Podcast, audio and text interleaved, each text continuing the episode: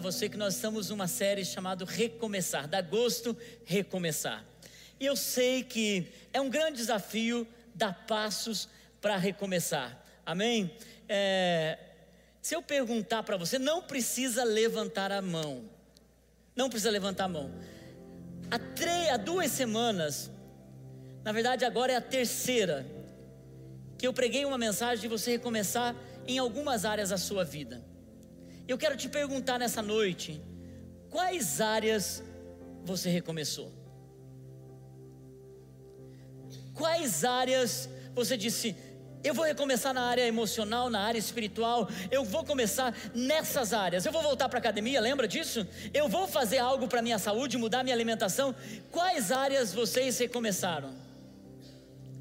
Eu pedi para você não levantar a mão, porque parece, gente, que algumas pessoas elas estão tomando na veia uma injeção de paralisia, de apatia, Parece que a sociedade, as situações do momento estão nos fazendo, ao invés de avançar, permanecer no mesmo lugar. E muitas vezes nós não entendemos que se nós fizermos as mesmas coisas, nós vamos ter os mesmos resultados. E nós esperamos, estamos esperando que Deus faça. Nessa noite eu quero lembrar vocês, e eu quero falar sobre dar gosto recomeçar uma linguagem de fé. Dá gosto recomeçar uma coragem para pedir a Deus. Por isso, o tema dessa mensagem dessa noite é peça grande. Diga comigo, peça grande. Olha para a pessoa que está do seu lado, diga: Você pode pedir grande, meu amigo. O problema é que muitas pessoas já nem acreditam mais que elas podem isso.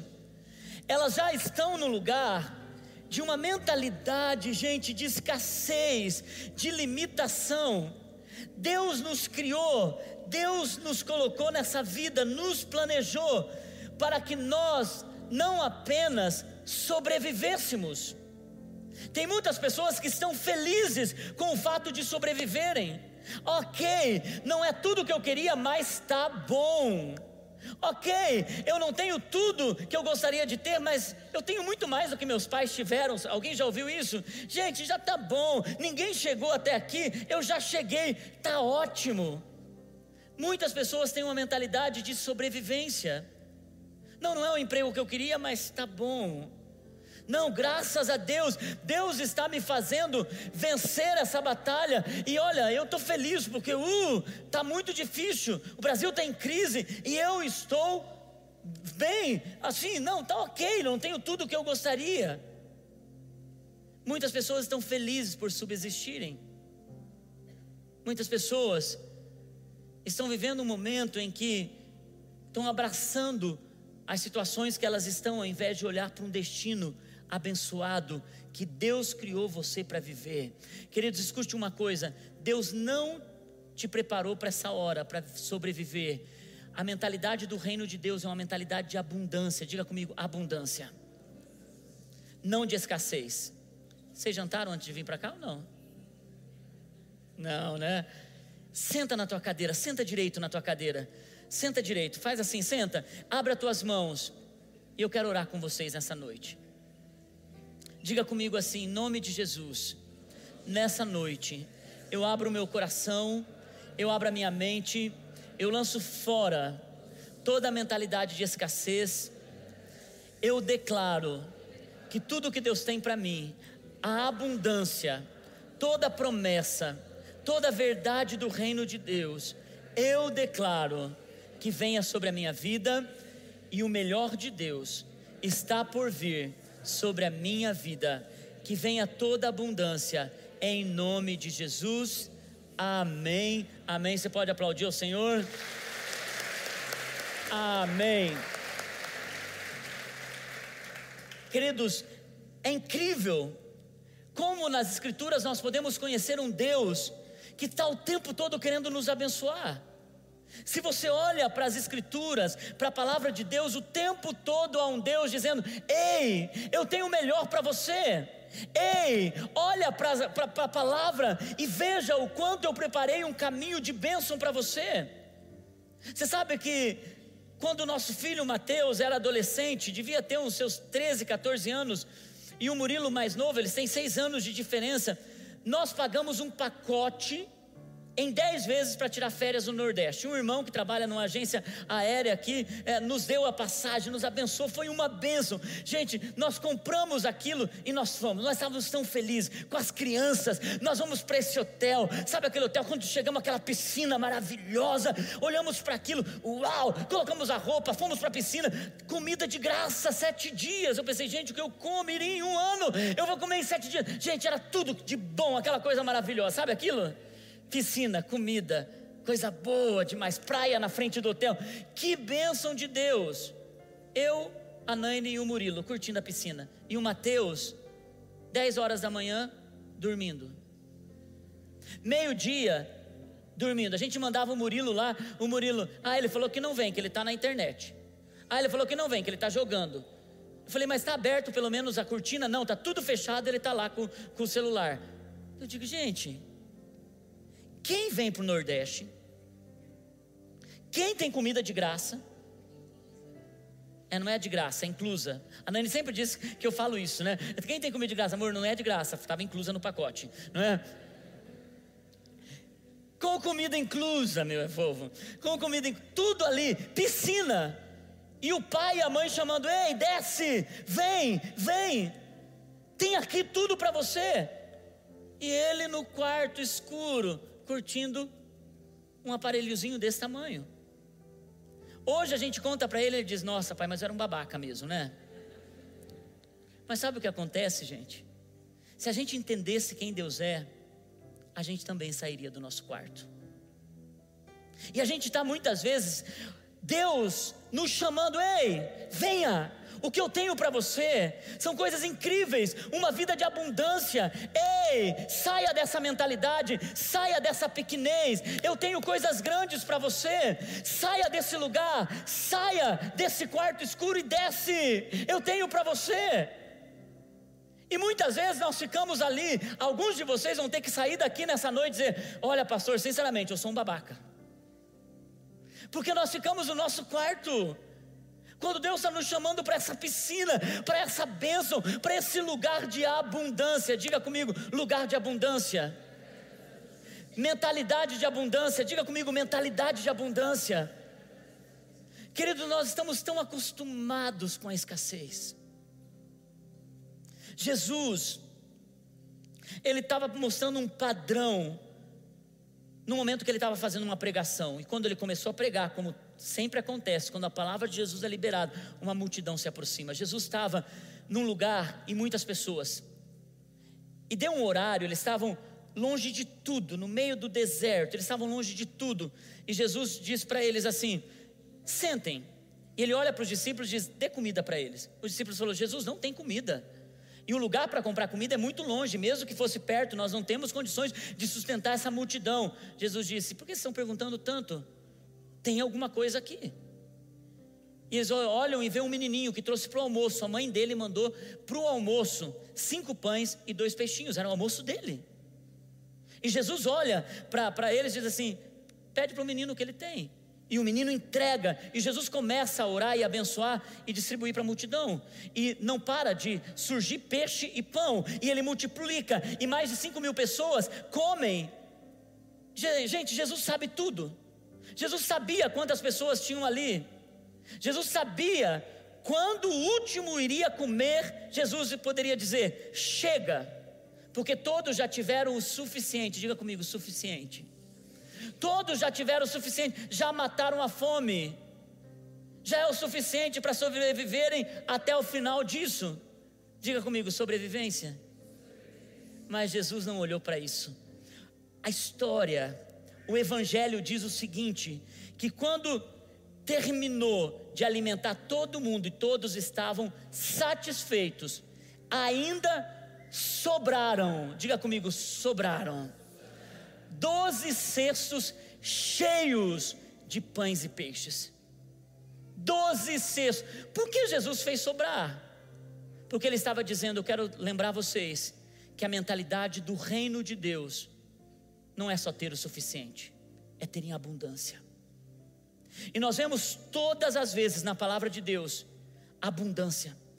Nós vemos o jovem Davi, o menino Davi, gente, ele foi gerado para ter uma mentalidade de escassez, porque ele foi criado no pasto, cuidando de ovelhas com o pé sujo. Essa é a tua vida, você não vai além disso, Davi. Ele é esquecido quando o sacerdote vai para fazer uma festa e ungir o próximo rei, ele é esquecido. Então ele poderia ter uma mentalidade de escassez. Eu nunca sou lembrado, nada é bom para mim, eu não mereço. Mas Davi, quando ele é ungido, e é isso que a presença de Deus precisa fazer por nós, igreja. Se a presença de Deus está em você, e você tem uma mentalidade de escassez, é porque falta você viver na presença de Deus, não apenas achar que tem a presença. Porque muitas pessoas acham que vir à igreja te faz um cristão. Tem muitas pessoas que acham que estar participando daqui vai mudar sua vida. O que vai mudar a sua vida é um posicionamento de acreditar que aquilo que você ouve da palavra de Deus e aquilo que você recebe da palavra de Deus está transformando a sua história. E Davi acreditou, diga comigo, acreditou. Davi acreditou naquilo a tal ponto que ele escreve o Salmo 23, que é conhecido da maioria de vocês, o Senhor é meu pastor e nada me faltará. Mas chega um momento do Salmo 23 que ele diz: Senhor, que o meu cálice transborde. Que o meu cálice transborde. Ele estava dizendo: Ei, na minha vida vai ter sempre em abundância, ao ponto de eu poder dar para os outros, de eu poder abençoar os outros. Não vou ter só para mim na minha vida vai superabundar. Ainda que Davi escreve isso, o Salmo 23, que ele vai ter em abundância quando ele está passando um momento difícil. Porque o momento difícil, eu quero dizer isso para você, pode te fazer ficar em um lugar que não é o lugar de Deus para a sua vida. Por isso que ele, ele nos chama para subir em um lugar mais alto de fé e olhar além daquilo que está à sua frente e dizer assim: eu estou vendo isso hoje. Eu estou vendo essa situação com meu filho, com a minha família, com as minhas finanças. É isso que eu estou vendo. Mas eu subo num lugar mais alto e eu começo a crer que há abundância na minha vida. E que eu tenho um Deus que quer me abençoar e que está me dizendo: Márcio, desce. Ei, meu irmão, desce saia do quarto, vem para a piscina, eu já preparei tudo para você. O pacote já está incluso, tudo, tudo isso já está incluso para você, porque a palavra de Deus diz isso, amém? Então, é, chegou um momento, igreja, que a gente precisa olhar para a palavra de Deus e crer que ela tem poder. E crer que a gente pode mais em Deus, e não ficar olhando para as circunstâncias, olhar além e dizer: opa, eu não vejo aquilo que eu vejo, eu vejo o que a minha fé vê. E abundância é isso, ter uma mentalidade de abundância é isso. Eu vejo meu filho chegando drogado em casa, chegando bêbado em casa, chegando da balada dois dias fora de casa, e eu ainda assim, eu tenho uma mentalidade de abundância sobre a vida dele, e eu digo sobre ele: um dia, Deus, em nome de Jesus, esse meu filho vai estar usando perfume importado, vai estar num bom emprego, numa empresa, vai estar prosperando e servindo o Senhor, porque eu e minha casa serviremos ao Senhor. Senhor. A mentalidade de abundância abraça o problema. Ou melhor, a mentalidade de escassez abraça o problema. A mentalidade de abundância abraça a fé. Vocês estão comigo aqui nessa noite? Abraça a fé. E é por isso, queridos, que quando o povo de Israel, eles estavam escravos no Egito, é impressionante porque eles ouviram uma palavra que Deus tinha prometido uma terra que manava leite e mel, um destino incrível para eles. Você tem ouvido vez após vez que Deus tem algo para você, que Deus tem uma benção para sua vida, Deus tem uma liberação para o seu destino, Deus tem o melhor para a tua história. E o povo de Israel estava ouvindo a mesma coisa. E sabe o que aconteceu? Toda vez que eles começaram a crer que Deus tinha algo melhor para eles, levantava-se uma luta levantava-se uma batalha. Escute uma coisa: toda vez que você se posiciona em fé para ir além, o inimigo se levanta. E ele começa a usar pessoas, situações, o inimigo se levanta, gente. E Faraó começou a se levantar dizendo assim: "Ah, é, vocês querem ser livres? Pois eu vou dizer uma coisa para vocês. Vocês querem adorar? Pois eu vou dizer uma coisa para vocês. Eu vou, vocês vão ter que fazer o mesmo trabalho, ou melhor, vocês vão ter que dobrar o trabalho no mesmo tempo, vão ter que carregar mais palha, mais feno, no mesmo tempo e com o mesmo salário.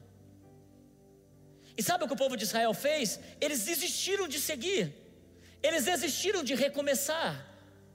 Eles desistiram de abraçar a promessa e eles falaram: Ah, tá bom, então, sabe Deus, olha, então nos dá força, meu Deus, para a gente poder fazer o mesmo trabalho, no mesmo tempo, com o mesmo salário. Sabe qual a oração que eles fizeram? Senhor, nos ajude a ser o melhor escravo. Nos ajude a ser o melhor escravo. A oração para esse tempo era: Ei, Senhor, nos leva à terra prometida. A mentalidade de abundância não é que Deus te ajude a gerir esse vício, a ser uma pessoa que vai ter força para suportar essa situação. Kátia, com permissão, eu quero contar um pouquinho da sua história, pode ser? Essa semana, semana passada, né, Kátia? A Nani ligou para a Kátia, eu estava tava lá, a gente, ia, a gente ia pregar em Brasília. Mas antes a gente ia, a Nani ligou para a Kátia. A Kátia é uma pessoa querida, uma mulher de fé, uma mulher que está tá, tá batalhando, mas eu entendo que quando uma luta bate na nossa porta, a gente fica assustado, sim ou não, gente?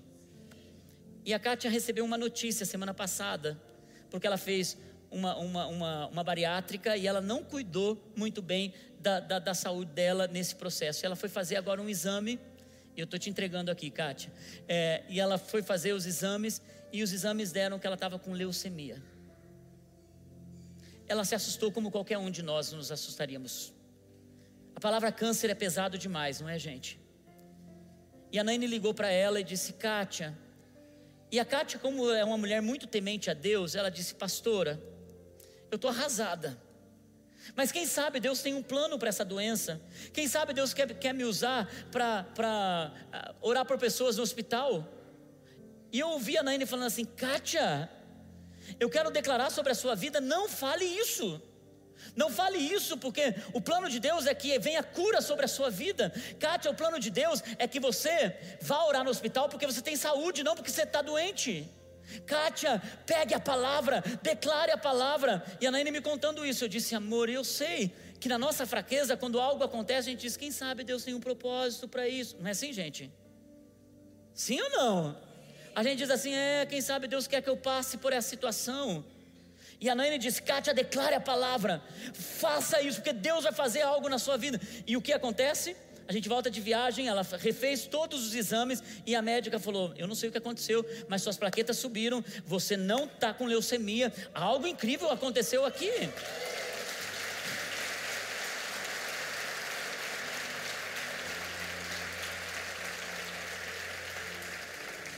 Gente, mas eu sei, a gente abraça a luta, a gente abraça o problema, a gente abraça as situações. Eu quero dizer uma coisa para você: é certo que algumas vezes a gente vai passar por tribulações, a gente vai passar por lutas, e Deus vai nos dar força para passar por aquilo, porque a alegria dele é a nossa força.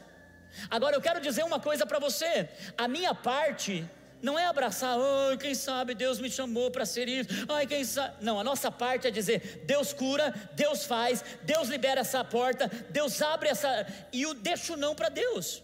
Eu estou disposto a fazer orações grandes e deixar o não para Deus. Peça grande e deixe o não para Deus, porque o não de Deus vai ser uma bênção para você. E nós vamos abraçar aquilo que Deus tem. Agora, lamentavelmente, tem pessoas que abraçam o problema e dançam uma lenta com ele dando beijinho. Não, é Deus queria isso, vem aqui. Que isso, gente? Olha, eu quero dizer uma coisa para vocês. Eu não vou pregar sobre isso hoje, mas eu quero pregar sobre o poder das palavras, porque a Bíblia diz que a nossa palavra cria bênção e maldição, ou é amargo ou é doce. E muitas pessoas estão atraindo para si, tem coragem de falar o pequeno, o ruim, mas não tem coragem de ter uma, benção, uma vida de abundância, uma linguagem de abundância. É impressionante isso. Não é o tema da mensagem, mas eu quero dar um exemplo. Nós só estávamos no casamento ontem. E no momento da gravata e do, do sapato, que eles pedem dinheiro lá, e depois fazem um sorteio com um negocinho de chocolate, a gente dá cinquentão e eles fazem um sorteio com aquele negócio. Mas todo casamento é igual, não era só esse não, todo casamento é igual, sim ou não? E, e a gente estava nesse casamento ontem, e a pastora Andréia, vocês sabem quem ela é? Pastora Andréia, eu conheço ela, e é incrível a mudança que está acontecendo nela, ela está declarando a palavra, ela está falando coisas é, assim, e ela fez uma coisa que todos nós fazemos, é, é, faria, faríamos antes. Eu, tenho, eu conheço a Andréia. Quando ela pegou o bilhetinho do sorteio, ela. Primeira coisa que a gente pega quando pega um bilhetinho de sorteio, a gente diz o quê? Ah, eu nem vou dar atenção porque eu não ganho nada mesmo, não é assim, gente? Eu nunca tenho sorte, não é assim que a gente fala? E ontem eu, tenho, eu tinha certeza que ela ia falar isso. Ela olha para o bilhete e diz assim: Hoje esse prêmio é meu. Eu olhei para ela, Falei, da onde és tu, mulher? Não é? Esse prêmio é meu. E depois, dois, oito, o prêmio foi dela, gente. A gente olhou, uau! Ela disse: É, a partir de agora eu estou declarando só bênção na minha vida. Três anos atrás, um irmão não ganhou o carro do shopping aqui, gente. E eu conversei com ele, ele falou: Não, pastor, eu comecei a declarar: Deus, eu preciso disso, o Senhor vai liberar essa porta, o Senhor vai abençoar. É, eu não estou dizendo que você comece a orar para tudo que tem sorteio aí, tá? Não é isso que eu estou dizendo. Eu estou dizendo para você compreender: você tem um Deus grande. Você tem um Deus que está te chamando para vir para a piscina. Você tem um Deus em abundância. Nós vemos um homem na Bíblia chamado Jabes. Pastor Oca pregou sobre ele semana passada. Vocês estiveram semana passada sobre olhar pela, com visão de futuro. Pastor Oca pregou, eu não sabia. E eu preparei isso, estava dentro da minha mensagem. Mas tem um homem na Bíblia chamado Jabes. E a palavra Jabes, quando a mãe dele nasceu, ela teve tantas dores que ela disse: Esse será chamado Jabes, homens de dor. Imagina esse menino crescendo e ouvindo assim: Esse é o João das Dores. Esse só vai ter problema na vida. Esse tem alguma Maria das Dores aqui? Aonde? Maria das Dores. Maria das Dores. Maria das Dores, você recebe esse nome para você ou você declara? O que, que você declara sobre a sua vida? Ela declara, gente, eu sou Maria, bem-aventurada, e eu não sou uma mulher de dores. Tem alguma socorro no nosso meio? Quem vai colocar? Você colocaria no nome do seu filho de novo Maria das Dores? Não. Colocaria Maria da Bênção, Maria da Alegria. Não é verdade? Não, não, não colocaria socorro, colocaria, sei lá, vem cá, ajuda-me por favor, sei lá.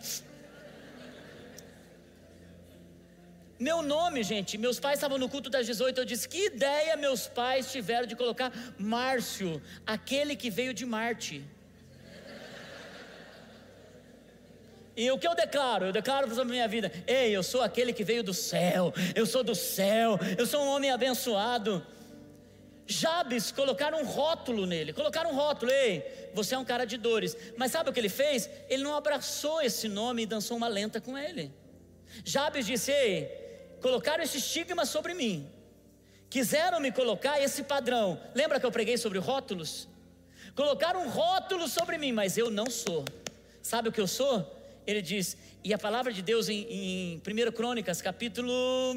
Uh, 4, versículo 9 diz: Jabes foi o homem mais respeitado da sua família. Diga comigo, eu serei o homem mais respeitado da minha família.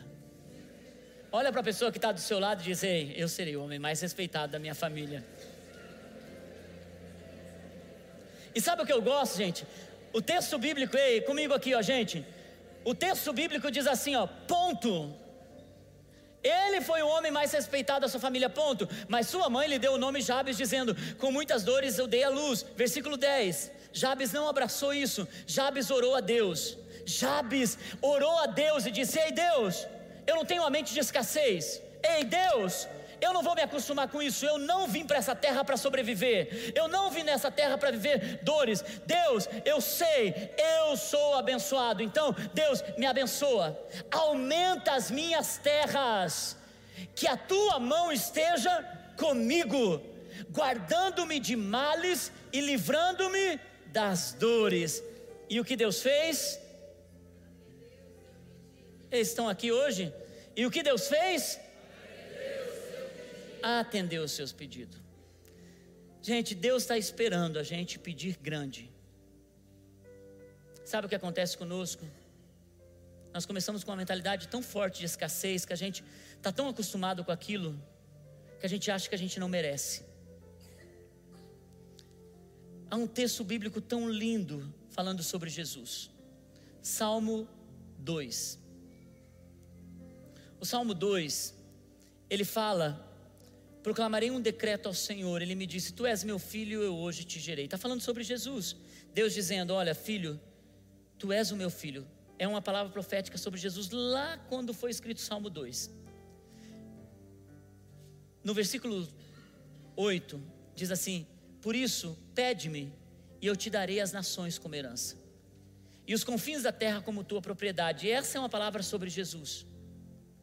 Mas o que é incrível é que quando Jesus vem, ele diz: Gente, eu tenho uma palavra, porque o Pai me ama, ele me gerou. O Pai me ama, e ele sabia disso. Depois ele ouve essa mesma coisa quando João Batista vai batizá-lo. Os céus se abrem e Deus diz novamente: Esse é o meu filho que eu gerei. A voz vem sobre Jesus. E olha que é lindo, gente. Jesus, sabendo que o Pai deu tudo para ele, que é só ele pedir que ele terá, Jesus disse: Ei, vocês que serão meus seguidores, vocês farão obras maiores do que eu faço. Presta atenção nisso. O apóstolo Paulo, quando vai escrever Efésios, ele diz assim: Ei, vocês sabem quem vocês são?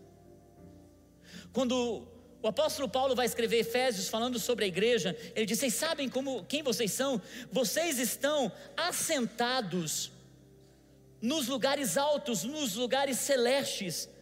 E ele diz para a igreja: Ei, se vocês soubessem aonde vocês estão assentados, e se vocês soubessem que vocês estão assentados no mesmo lugar que Cristo, e que se ele tem a herança, olha o que o apóstolo Paulo diz: se ele é herdeiro, vocês são co-herdeiros. Um co-herdeiro tem o mesmo direito. Você está prestando atenção no que eu estou te falando? Olha o que a Bíblia diz: se você tem uma mentalidade de escassez, você não tem a mentalidade do reino.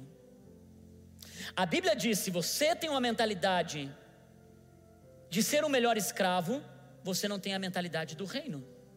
A Bíblia diz que você está sentado num lugar tão poderoso que você tem o mesmo direito que Jesus. Agora eu quero contextualizar esse texto. O dia que você é gerado e você nasce, dez anos depois, aquele dia é o dia do seu. O dia que você nasceu, dez anos depois, é que dia? É o dia do seu aniversário. E o dia do nosso aniversário, ele é muito especial, sim ou não? A gente levanta já esperando que as pessoas nos notem. A gente espera que as pessoas nos deem parabéns. Alguns são tão frustrados porque é, já, já tem alguns aniversários que você é esquecido. Mas, maridos, esqueça o aniversário da sua esposa que você vai saber o que, que é realmente um rolo de macarrão. Porque as pessoas que fazem aniversário, elas esperam algo especial. Mas especialmente as crianças. As crianças, elas ficam tão animadas com o dia do aniversário delas, que elas ficam, ah, meu, meu aniversário, aí eu vou querer isso, vou querer um carrinho, vou querer um controle remoto, vou querer uma vou querer um Playstation, vou querer não sei, eles pedem o mundo e o fundo. E os pais dão tudo o que eles pedem, mas dão alguma coisinha. Dão uma bola, dão uma coisa. E elas ficam super felizes com aquilo. Por que o pai não dá? Pai não dá porque não é momento, o pai não dá porque não tem maturidade. O pai não dá porque aquilo não vai fazer bem. O pai não dá no dia do aniversário porque sabe que tem o tempo para ter aquilo. Tem muitas nuances porque o pai não dá. Mas o pai quer dar o melhor, sim ou não? E eu quero contextualizar esse texto. Tem, se você tem uma Bíblia de 1970, vai ser ruim ler a Bíblia. Eu gosto da Bíblia na linguagem da NVI, Nova Versão Internacional. É muito boa, mas tem uma linguagem chamada A Mensagem, que ela é a Bíblia mais romantizada. E eu gosto do Salmo 2 na Bíblia Mensagem.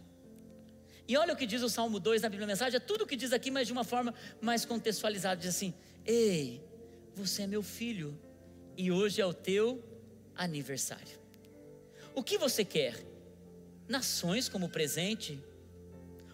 Você quer continentes como prêmio? saiba de uma coisa: eu as farei dançar para você.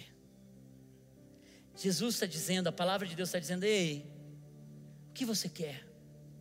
É teu aniversário. Queridos, lembra, você está sentado, você tem o mesmo direito que Jesus. Mas muitas vezes a gente não acha que tem direito de pedir grande. Eu gosto muito quando Jesus está aqui na terra, ele passa por dois cegos, e os dois cegos começam a gritar: Jesus, Jesus!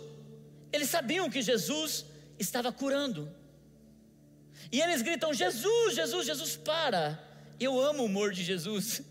Eu acho incrível, porque algumas vezes eu não entendo o humor de Jesus, e eu acho assim, Jesus, mas por que, que você, eu demoro para entender o porquê que ele fez aquilo? E Jesus chega para esses dois cegos e ele pergunta assim: ó, o que vocês querem? Gente, o que, que um cego quer quando está gritando para alguém que cura? Ah, Jesus, eu quero um carro, eu acho que pode ser um carro então. Por que Jesus fez essa pergunta? Ei, o que você quer? Ou o que vocês querem? Depois eu entendi porquê que Jesus fez essa pergunta. Porque às vezes a gente acha que quer, mas de fato não sabemos se queremos. Porque talvez aqueles homens podiam dizer: Jesus, nós queremos uma casa mais perto para a gente vir pedir esmola aqui não andar tanto porque a gente mora longe. Porque tem gente que se acostumou com a mentalidade de esmola. Talvez, talvez o que eles queriam era, Senhor, dá para aumentar em 15% a nossa arrecadação de esmola desse mês? Talvez. Por isso que Jesus pergunta: o que vocês querem? O que vocês querem? Daí ele diz, eles dizem: queremos ver Jesus. Jesus queria ouvir. Primeiro, se eles tinham fé para saber que Jesus podia fazer coisas grandes, e segundo, se eles queriam realmente aquilo que eles queriam. Jesus já sabia daquilo, mas Jesus ficou esperando eles dizerem. Você tem uma empresa, você tem uma família, você tem uma vida espiritual, você tem uma história. O que você quer da tua vida? A mesma pergunta de Jesus vem nessa noite: o que você quer? Essa palavra que eu estou pregando hoje, eu preguei essa mesma palavra aqui para vocês três anos atrás. Essa mesma palavra, com todos esses detalhes. Rafa, você chegou de Portugal, que bom te ver. Três anos Eu pergunto: você abraçou a declaração de pedir grande para Deus? Eu vou dizer: eu fiz isso parte, mas eu não fiz isso completo. E eu preciso confessar para vocês.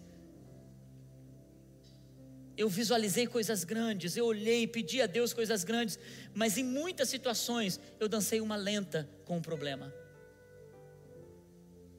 E eu comecei a perder a visão daquilo que era grande. Eu estava compartilhando com o Bruno, esse meu, meu colega de curso. Eu estava com ele em um momento, eu estava compartilhando os sonhos com ele. Ele disse: O que você quer, Márcio? Eu disse: Olha, eu, escrevi meus sonhos aqui, mostrei meu caderno de sonhos para ele. Eu disse: ah, Eu quero uma igreja de 10 mil pessoas. Ele disse: O quê? lembro desse dia, Bruno. Bruno foi incrível, porque ele, ele, ele tem que contar. Posso contar essa história, Bruno? Vou contar essa história. Olha como Deus faz com a gente, gente. O Bruno fizeram uma, uma, uma mudança de um grupo de 120 pessoas fazendo um curso. E eu caio do lado do Bruno. A gente passa dois dias sem se conhecer. Eu estava lá na frente, o Bruno estava em outro lugar. E eu caio do lado do Bruno na última fileira. Eu não gosto de sentar na última fileira, eu gosto de sentar na frente porque eu quero sempre receber o mais rápido possível. Eu tenho fome pelas coisas. Eu estava na última fileira, meio desconfortável, sentei, me cumprimentei. O Bruno, ah, de onde você é? Aquela conversa, sou de São José, meu pai também mora em São José, e não sei o quê, mas eu moro aqui em Curitiba e tal. A gente conversando, daí ele disse: O que, que você faz? Eu falei: Eu sou pastor. Dele, da onde? Vida plena. Ele ficou pasmo. Ele disse: Puxa, eu falei: esse cara já tem preconceito de pastor. Não é assim que acontece? Esse cara é meio. Ok, mas eu, eu, eu, eu, gosto de quebrar preconceitos. Eu gosto, porque ninguém me rotula. E o Bruno, assim, ele ficou assim, pasmo. Ele disse: Meu Deus, Márcio, então vou te contar uma coisa. Ontem, quando eu saí do curso, eu estava no carro dizendo: Eu preciso procurar uma igreja. Eu preciso procurar uma igreja porque, enfim, ele contou o contexto, não vou expor aqui. Ele disse: Não, eu preciso procurar uma igreja. E eu liguei para uma amiga. É, não, não foi bem assim. Ele falou, e eu, eu lembrei de uma amiga que ia numa igreja em São José. E essa minha amiga ia numa igreja chamada Vida Plena. E eu disse: Bom, eu vou domingo nessa igreja. E eu fui para casa ontem à noite dizendo: Eu vou domingo nessa igreja. E hoje, no meio de 120 pessoas, eu sento do lado do pastor da vida plena. Você está entendendo isso? Isso é obra de Deus, gente. E hoje eu fiz o convite, ele está aqui, eu estou muito feliz por isso, viu, Bruno? Mas ele disse para mim assim: Márcio, você está olhando para isso? 10 mil pessoas. Cara, você é um pastor para ser pastor de 100 mil pessoas. Pode mudar aí, não coloca 10 não, coloca 100 mil. Eu disse, é mesmo? Por que, que eu estou colocando Deus tão pequeno? Eu já estava abraçado com a lenta, gente, ó, e ó, só 10 mil ali. Faz assim, solta lenta, solta, solta, solta essa música, vai. E faz assim, vem, vem abundância sobre minha vida. Oh meu Deus, vem abundância. Gente, a gente precisa andar com gente que é abundante. A gente parar de chegar na igreja e assim, ai gente, oh meu Deus, ai Deus me ajuda a suportar essa situação. Não, olha para a situação e diz: Deus vai fazer na minha vida, Ele tem o melhor para a minha vida, o melhor de Deus ainda está por vir. Eu tenho um Deus grande, um Deus poderoso, Ele faz mais coisas, eu posso mais, eu posso mais, porque Deus me deu esse direito. Em Cristo Jesus eu posso mais. Agora a gente fica, que isso? Dá gosto recomeçar. Sim ou não? Sim. Gente, eu estou crendo, e eu falei para vocês, quando nós começamos essa série, três semanas atrás, se você realmente abrir seu coração para isso, a sua vida vai mudar. Porque a mentalidade do reino de Deus é essa: é uma mentalidade de abundância. Agora é claro, você precisa crer. A palavra de Deus em Tiago capítulo 4, Diz: vocês não têm porque vocês não pedem. Olha o que diz: quando pedem, não recebem, pois pedem por motivos errados. Agora, pastor, como que eu vou saber qual é o motivo certo? Queridos, peça e deixe o não para Deus. Se você ama Deus, se Ele falar um não para você, você não vai se decepcionar com Ele. Deus, eu quero isso. Ah, não veio. Então vou amar a Deus do mesmo jeito e vou continuar crendo por coisas grandes, até meu cálice transbordar. A pergunta continua: o que você quer? O que você quer?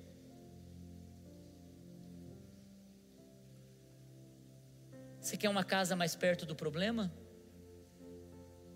Ou você quer que Deus abra os seus olhos para ver o seu destino? Tem bênção sobre a sua vida, sobre a sua família sobre o seu casamento. E eu te digo uma coisa: só Deus pode fazer isso.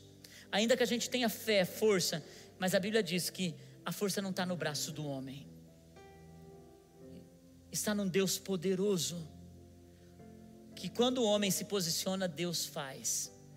Querido, se você crê nisso, até o final do ano, milagres vão acontecer na sua vida. Levante amanhã e diga: Deus tem um dia maravilhoso para mim. Senhor, eu declaro e eu peço uma bênção para esse dia. Deus, eu profetizo sobre. Queridos, é três anos atrás você ouviu essa palavra. E é por isso que nessa noite, eu sei que os céus estão abertos. Não só pela chuva que está sendo derramada lá fora, que vai chover na sua vida, mas porque você se posiciona. Então, se você precisar ouvir de novo a mensagem do recomeçar, para recomeçar uma área amanhã, ouça de novo e recomece. Recomece de novo, porque se você não se moveu, se mova de novo, não é tarde, se mova de novo. Porque talvez daqui três anos eu vou pregar essa mesma palavra. Os psicólogos dizem, a psicologia diz que para você absorver uma coisa você precisa ouvir 16 vezes. Será que vou ter que pregar nas próximas 16 semanas essa mesma palavra? Não. Não, porque tem uma obra do Espírito Santo que faz mudança na vida de pessoas. Saia daqui do mesmo jeito, você terá as mesmas bênçãos, os mesmos resultados, a mesma vida. Saia daqui se posicionando, pedindo algo grande, que você vai ter uma experiência tremenda com Deus. Para de reclamar. Para de abraçar uma vida de problema e declare a bênção do Senhor. Quantos amigos seus poderiam estar aqui? Quanto Deus pode fazer na sua vida? Queridos, tenha mente de abundância, até teu cálice transbordar. Senhor, me alarga, estende as minhas as minhas, os meus territórios, Senhor, abençoa a minha vida. Eu serei o homem mais respeitado da minha família, mas eu sei que foi o Senhor que me abençoou. Porque tudo vem dele, tudo é dele. Ele é bom. Ei, sai do quarto, vem para o sol. Para de ficar escondido, desce para cá. Em nome de Jesus. Se coloque em pé, por favor. Abra tuas mãos. Abra tuas mãos.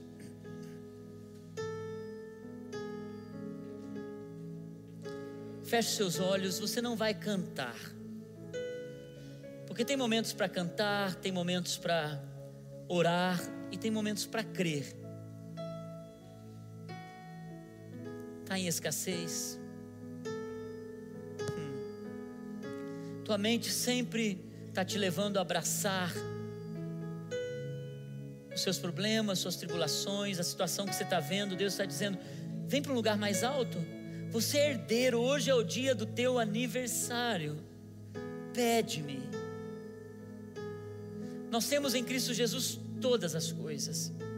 Pede-me nós podemos ir mais além. Com seus olhos fechados, você vai orar, peça grande. Deixa o não para Deus. Peça grande. Ele ama você.